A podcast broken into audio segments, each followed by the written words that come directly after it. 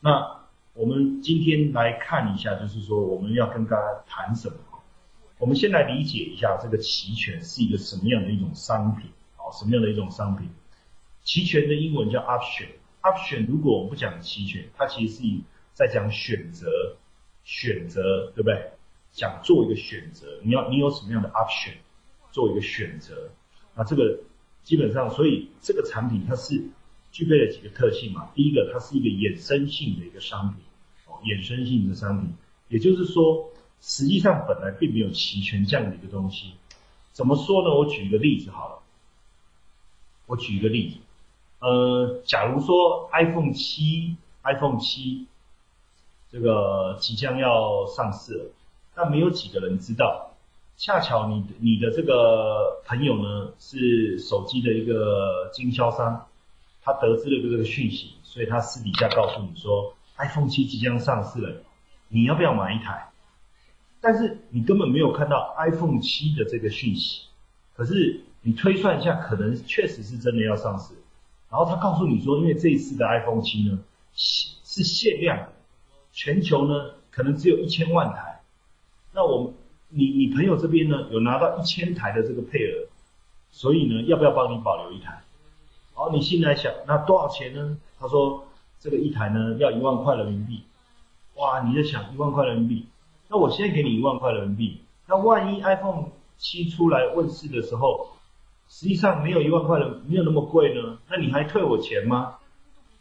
当然，如果更贵，那当然好啊，我用一万块人民币买到。那如果真正上市的时候要一万二、一万一万两千元或一万五千元人民币，那当然好啊。但是万一真正上市的时候没有限量呢？实际上一台到时候 iPhone 七只要只要这一只手机只要八千。或是七千人民币呢？想一想，你就跟你朋友说，不然这样子好了啊，不然这样子，我给你五百块人民币，当做一个这个押金，一个保证金，你开一张这个收据给我吧，然后上面就写，如果 iPhone 七问世的时候，我可以用一万块来买这一只 iPhone 七。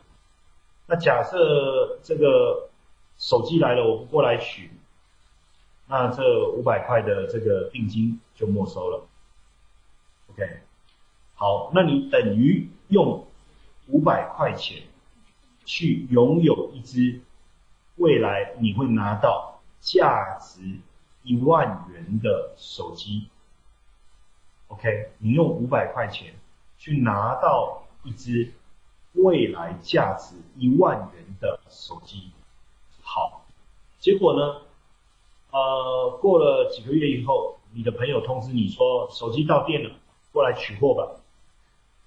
结果你要去取货的时候，取货之前，你在刷手机的屏幕的时候，发现，哎，在这个呃这个京东商城上面，哦有在卖，卖一万五千元。请问你高兴还是难过？你高兴还是难过？当然高兴的要命了，所以你就赶快去跟你朋友取了这只手机，付他剩下的一万元减掉五百元，剩下的九万五千啊九万九千五百元拿到手机了，你马上转手卖出去，你可能就赚到了五千元。所以这样的一个例子，等于你是用五百元去赚到了五千元。所以有没有具备我们在 PPT 上面各位看到的第四点，叫做具备高倍数杠杆的特性？好，那为什么又是一个衍生性的商品？因为它实际上就是从你想要交易这个苹果这个手机的概念而来的。然后呢，有没有结算的特性？有，因为你跟你朋友这个手机的这个店家呢约定好了。只要手机送到店里面的时候，你就要必须去取货，你不取货就放弃权利，这就是结算的一个特性。那当然，另外衍生出来所谓的保证金的部分，或者是利用策略来控制风险，使报酬极大化，这个部分我们后面会来讨论。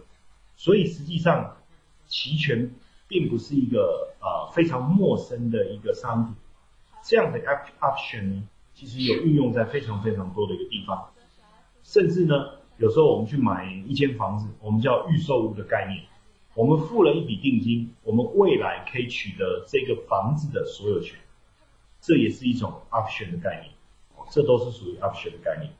那 option 这样的概念呢，当然衍生出来以后，到投资市场来，它就产生了这个很多很多的作用，哦，很多很多的作用。那如果是第一次在这个啊这个策略性的平台上面跟谢老师见面的朋友，可能不不了解为什么谢老师会进入到期权这个市场。这个其实说来话长，等一下找机会再慢慢跟各位说一说这个故事。